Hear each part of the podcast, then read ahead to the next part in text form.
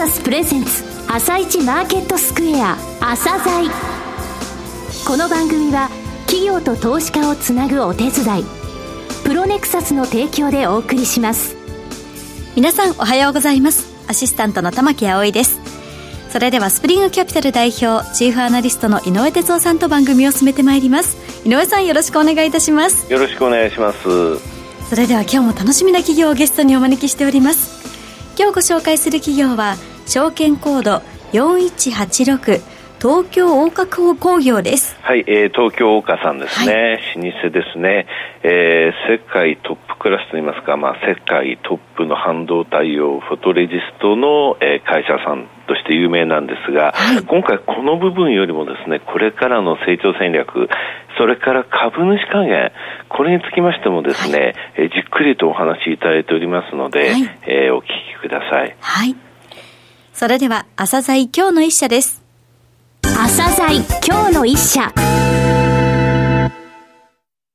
本日は証券コード4186東証一部上場の東京大花工業さんにお越しいただきました。お話しいただきますのは代表取締役取締役社長の種市則明さんです。本日はよろしくお願いします。よろしくお願いいたします。東京大花工業とはどんな会社なのか、まあ遠隔といいますかね、はい、含めて全体像についてお話しください。えー、当社は1940年に創業いたしまして、はい、創業以来、社会に必要とされる高純度化学薬品を製造販売してきた会社であります。来年80周年ってことですね。はい。そうですね。今年79年。はい、うん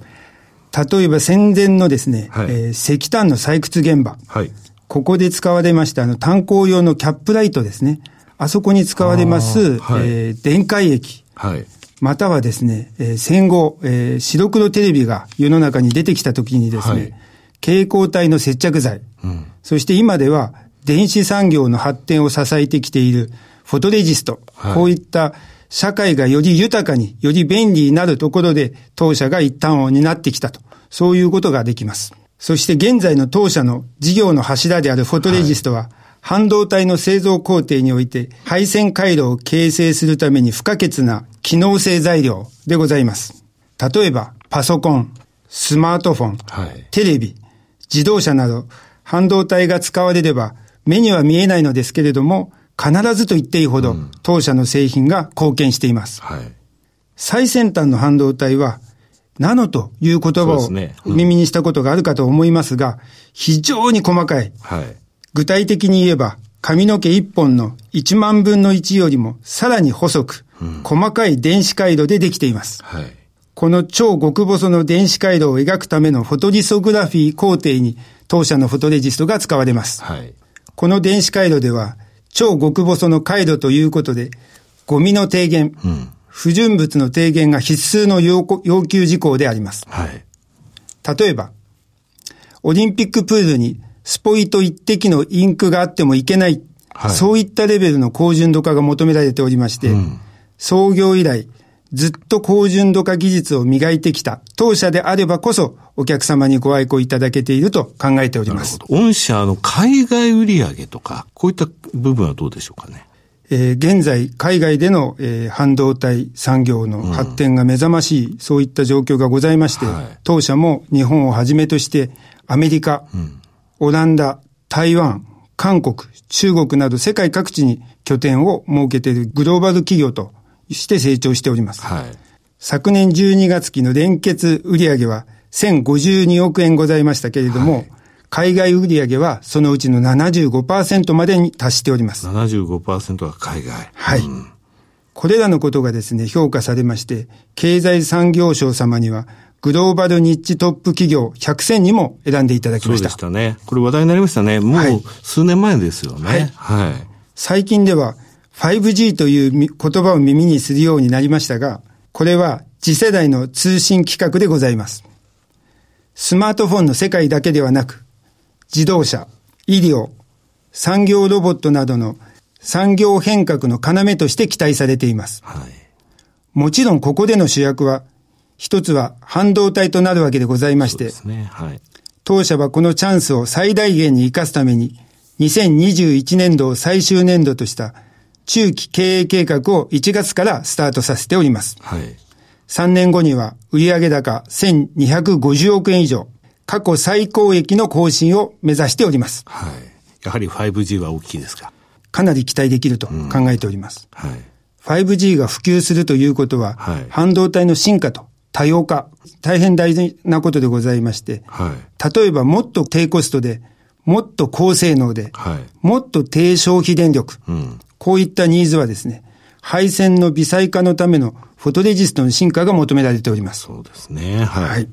一つの半導体にもっと機能を入れたい。そういったニーズの場合には、当社の半導体三次元化に対応した技術が応用できます。はい。また自動運転とかですね、うん、遠隔医療、顔認証などのイメージセンサーの高性能化のためには、当社のマイクロレンズ材料が使われています。はい。このようにチャンスは無限に広がっていると感じております。うん今 5G のお話いただきましたけれども、そういった中でですね、御社がどういった絡みがあるかと、半導体の製造工程どう変わっていくとかですね、そこにどう絡んでいくかって部分は、はい、半導体製造工程というのはですね、はい、機能性材料の性能はさることながら、そこに求められる品質も大変重要な評価項目となっております。うん、当社は今まで培ってきたケミカルエンジニアリングの技術をですね、芸術の域まで発展させたいと考えて芸術の域、はい、アートですか。はい。超微細加工技術と、超高純度化学品技術の最先端を走るべく、お客様のためにという開発者の思い、いろんな思いを込めて開発しております。うん、そういった思いをですね、製品レベルに落とし込んで、そして安定的にお届けするべく、ケミカルアートエンジニアリング会社を目指してまいります。さて、新規事業とかですね、成長戦略について教えてください。はい。現在の当社の柱でございますフォトレジストやその関連材料は、うん、いわゆる電子をコントロールする技術のためのものでございます。はい。半導体産業では、より高機能性を高めるため、光をコントロールする技術ですとか、はい、熱をコントロールする技術など、新たな技術が求められています。そうですよね。はい。当社はそういった新たな技術にもチャレンジしています。例えば、カメラに使われるイメージセンサーでは、暗いところでも映像が撮れるように、何千万もの画素にですね、一つ一つ、当社のフォトレジストで作られたミクロンサイズのレンズが組み込まれています。これ以外にも、熱、光をコントロールする技術領域は今後ともさらに広がっていくものと考えております。はいうん、積極的に事業開発を推進し、半導体産業のみでなく、当社が培ってきた先端のとんがった技術をですね、はい、医療分野ですとか、リチウムイオン電池分野にも展開させるべく、新規事業の創出にも積極的に取り組んでおります。なるほど。電子のコントロールから光のコントロール、そして熱のコントロールと、はい、こういった部分を攻めるぞってことですね。はい、さて、御社のですね、株主還元について、その姿勢等を教えてください。株主の皆様への利益還元、これは経営上の最重要課題の一つと位置づけておりまして、長期的な視点に立ち、財政状態や業績等を総合的に考えた上で株主還元を実施しております。はい、これまでは、連結配当成功40%以上の配当を継続的に実施するということを基本方針としておりましたが、はい、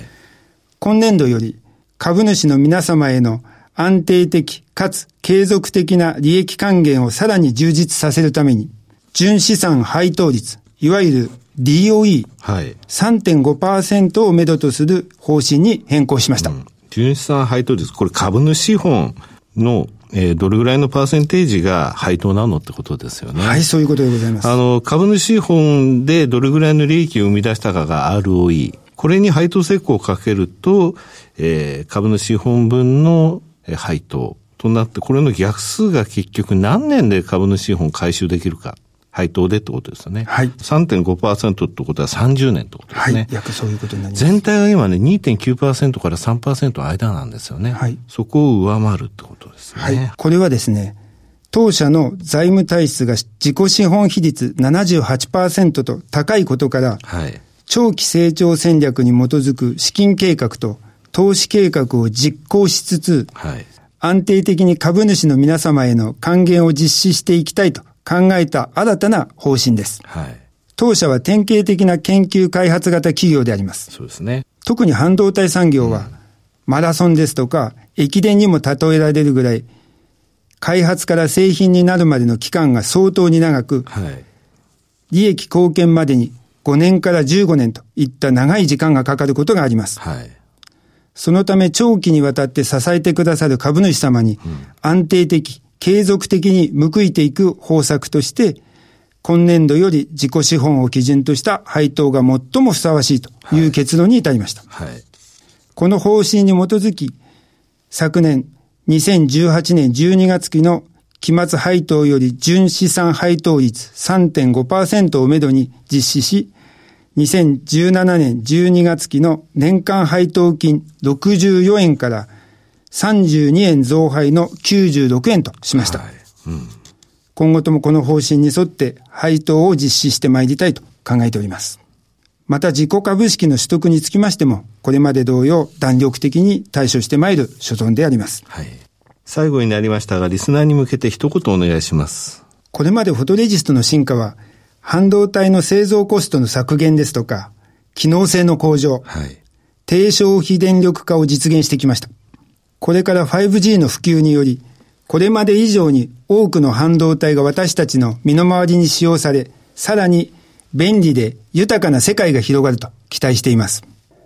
そのような広がりの中で、これからも東京大岡工業は、社会からの多くの期待に科学の力で応えていく会社として、持続的な価値創造を果たしていきます。はい、本日フォトレジストの使用例をいくつかお話ししましたが、その他にもいろいろ使われ方がございます。はい、ぜひ、当社のホームページにもお越しいただいて、えー、ご参考いただければと思います。種市さん、本日はどうもありがとうございました。ありがとうございました。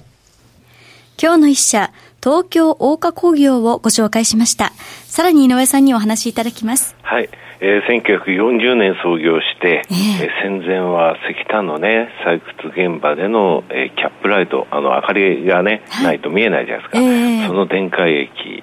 それから白黒テレビの、えー、蛍光体接着剤、そして今は半導体に使われる中に組み込まれる本当に細かい、えー、フォトレジストこれがないと半導体はできないわけよね。だ今これ光って言いましたけれどもね、はい、何千万画素っていうふうに言ってますけれども、はい、その一つ一つの、えー、画素一つ一つにフォトレジストを入れるということですよね。社会が必要なものを作ってきたと、それからね DOE のお話がありましたでしょ。配当成功でなく DOE をその株主還元の施策ってこれね朝材って今月8年目に入ったんですよ。そうですね、うん、8年目に入ったんですけれども、はい、一番初めから言ってることが真の配当成功は DOE ですっていうことね、そのためのセミナー何度もやったんです朝会セミナー、はい。はい、全然初めねちんぷんかんぷんという感じだったんですけれども今あの中期経営計画とかですね、はい、あのそういったところで DOE、ROE かける配当成功なんですがこれは真の配当成功だというふうにやっぱり注目されてきました。でこの会社さんね自己資本比率78%って高いわけですよ、はい、ROE っていうのは自己資本比率が低くて借金が高い方が本当は有利なんですよ。そこをきちんと自己資本率高いんだと、はい、それでも ROE と配当成功をかけた DOE で勝負すると、はい、もうすでにこの3.5%っていう数字を目処とするというのは、あの平均は2.9ですんでね、それを上回ってるってことなんですよね。はい、これからもね、やっぱりしっかりしてますよ、考え方から、その研究開発のところね、芸術の域まで高めるということですから、技術を芸術の域に。とにかくあの世界トップニッチの会社ですので、これからも揺るぎない、揺るがない、え一地位ってものをですね、はい、築いて固めた上で次に進んでいく姿勢をずっと見ていたい、そういう会社さんですね。そうですね。はい、それでは一旦お知らせです。企業ディスクロージャー IR 実務支援の専門会社プロネクサス上場企業のおよそ6割2200社をクライアントに持つこれはアジア証券印刷の時代から信頼と実績を積み重ねてきたからこそさらにプロネクサスが目指すのは企業と投資家をつなぎ日本の株式市場を活性化させることです。プロネクサス私たちは個人投資家の皆さんを応援します。井上哲夫今日のストラテジー。それでは井上さん、後半の解説もよろしくお願いいたします。はい、あの、7月にね、8月は荒れるよっていうお話をしてて、その通り下げてしまったわけなんですが、はい、去年の1月後半からね、結局下げた場面で、まあ、オプションのプット売りって非常に危険な行為ではあるんですよ。損失が限定されてませんので。はい、ただ、結果的にその、えある程度幅を持たした公式価格が下のプットを売ると、えプレミアムが丸取りっていう状況は去年の1月から続いてきたわけなんですよ。はい、で今回もトランプ大統領の、まあ、自作自演じゃないですけどもね、自分で8月で言った第4弾中国、えー、発動というので大きく下げましたと、はい、でここまで下がってくるとですね、えー、トランププット売りが有効になってくるわけなんですよ。えー、それで下がったところで昨日何言ったかっていうと実はねアメリカマーケット引ける寸前に昨日あのだ下げました4日ぶりに。下げたんですが、えー、引ける寸前にですね、はい、えーニューヨーク・タイムズに出たんですが、給与税を含めた幅広い減税を検討しているという話が出たんですね。えー、本当、引ける寸前だったんですよ。はい、でこれで一瞬盛り上がりかけたんですが、内容わからないっていうので、はい、あの結局安値で引けたんですが、はい、その後ね、えー記者団に話してるんですよね、うん、その内容を見ると、労働者の給与税を減税することをずっと長いこと考えてきたと、はい、この給与税っていうのはね、実はこれを原資として失業手当が出るんですけど、今、失業が少ないじゃないですか、うん、だからその分、給与税引き下げますよって話なんですね、これ、まあ大統領選に向けての、えー、施策かもしれませんけども、はい。えー、現在、米国は景気後退局面から遠い位置にあるが、我々はキャピタルゲイン税を含むあらゆる減税策を検討していると、えー、私ことがこれを直接決定することができると、つまり議会に法案提出しないで手っ取り早い大統領で大統領令出す可能性あるよってこと言ったんですね。え。ー、で、今朝のね、はい、あの、マーケットのニュースとか、コメンテーターの話聞いてると、非常にあの、なんて言いますかね、どうかしらね、こんなことできるかしらね、みたいな、そんな雰囲気あったんですが、はい、あの記者会見ずっと見てると、これかなり本気よっていうのがあるんですよ。すね、キャピタルゲイン課税含めてとかですね、あとずっと長いこと考えてた、それから大統領令とまで言いましたんでね、はい、かなりここであの、相場が落ちてきた時はこういうことをやるよっていう、そういうですね、自分で下げといて自分で上げるわけなんですけども、はい、こういうその、あの、施策って言いますかね、の打ち方っていうのは、まあ、まあ、何とも言えずに、その相場を崩さないことだけがうまいんですよね。あの、相場をですね、よく市場との、えか会話とか対話っていうのを言葉があるんですけどもね、はい、FRB 議長等が、えー、使う言葉なんですけれども、はい、非常に負けと対話がうまいとか言いますけれども、えー、まあ、トランプ大統領の場合は市場に対して暴言とですね、えー、海外に対しての暴言、そしてなおかつその株式市場については直接的にその引き上げるための手を打ったりするという、そういう、はい両方といいますかね、二枚舌といいますか、そういうところを使い分けてるんですね。はい、結構マーケットの方落ち着いてはきました。ここでプット売りのタイミングを示唆するテクニカルいろいろ出ていますけれども、ただね、今回下げそれほど大きくなかったんで、はい、アメリカ株テクニカル的には戻りというのもそれほど大きな幅は期待できないという状況ではあります。なるほど、わかりました。井上さん本日もありがとうございました。また来週もよろしくお願いいたします。この後は東京市場の寄り付きです。朝鮮この番組は企業と投資家をつなぐお手伝いプロネクサスの提供でお送りしました。